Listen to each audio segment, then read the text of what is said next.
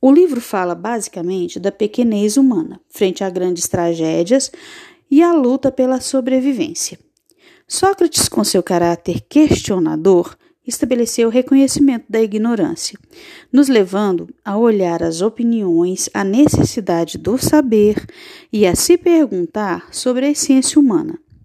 Sua frase só sei que nada sei faz todo sentido nesse livro, pois, por mais que nos vemos como profundos conhecedores, nada sabemos do ser humano, da vida e do universo.